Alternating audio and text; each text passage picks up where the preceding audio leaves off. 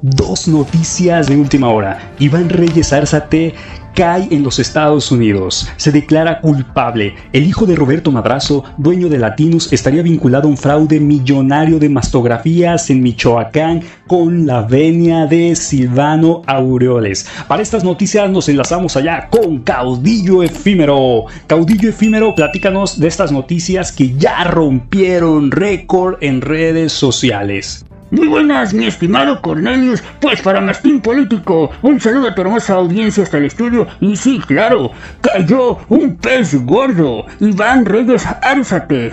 Pero no solo él, también se le está investigando. Pues a quién crees, al hijo de Roberto Medrazo, dueño de Latinos, estaría vinculado frente a un fraude millonario de mastografías en Michoacán.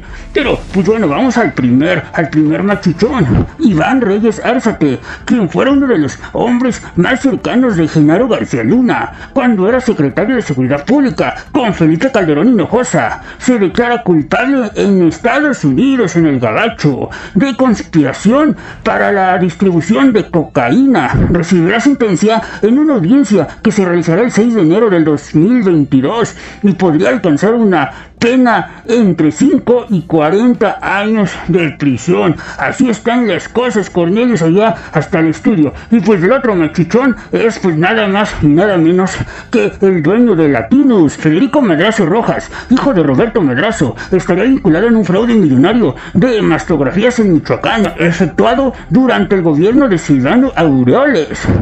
Pero pues nada más, aquí chécate estas noticias allá para Mastín Político. Y nos vemos a la próxima. Es un gusto saludarte, Cornelius. Te mando un fuerte abrazo, Caudillo, y regresamos al estudio. Y pues bueno, como lo dijo Caudillo, Federico Madrazo Rojas, hijo de Roberto Madrazo, estaría vinculado a un fraude millonario de mastografía en Michoacán, efectuado durante el gobierno de Silvano Auroles. Pues los que pensábamos que el canal Latinus ya no nos daría más de qué hablar, pues nos equivocamos. Loret de Mola y Víctor Trujillo han de estar que no los calienta ni el sol por la cola tan grande que tiene desde su patrón. Sí, pero pues esperemos a ver qué pasa más adelante. Iván Reyes Arzate, quien fuera uno de los hombres más cercanos a Genaro García Luna cuando era secretario de Seguridad Pública con Felipe Calderón Hinojosa, se declara culpable en Estados Unidos. Eh, por conspiración para la distribución de cocaína. Podría recibir una sentencia de entre 5 y 40 años de prisión. Recordemos que el sexenio de Felipe Calderón fue el más corrupto y corrompido de los que ha habido, ¿no? Pero aunque Felipe Calderón dé datos en Twitter y diga que el sexenio del presidente Andrés Manuel López Obrador es el más corrupto y está entre las posiciones primeras, pues esto es una reverenda mentira, ¿sí? Cuando se había hablado de corrupción en los sexenios anteriores, pues nunca tenían comprado los medios. Ahí está el caso de Israel Vallarta y Florence Cassé, ¿no?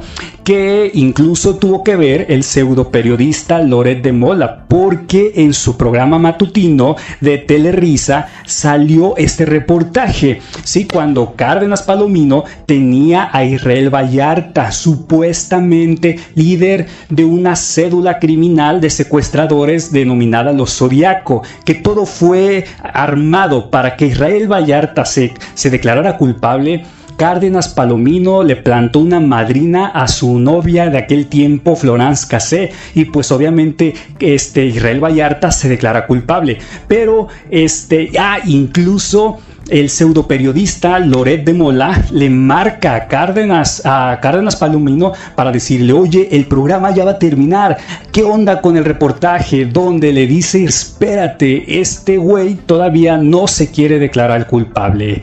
Sí, incluso se ve la tortura a lo que los a que sometieron a Israel Vallarta.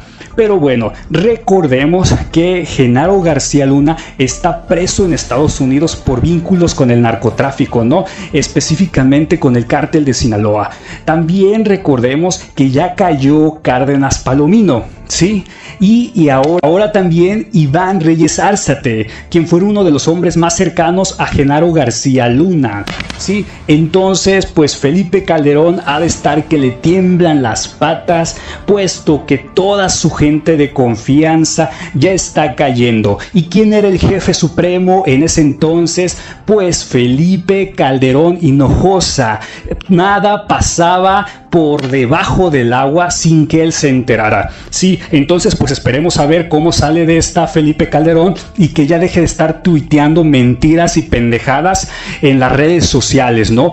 Que afronte su realidad y pues que se, ah, que se amarre bien los pantalones por lo que se le viene. Y pues bueno, les mando un fuerte abrazo desde la Ciudad de México. Fueron dos noticias de última hora que están rompiendo las redes sociales. Y nos vemos a la próxima.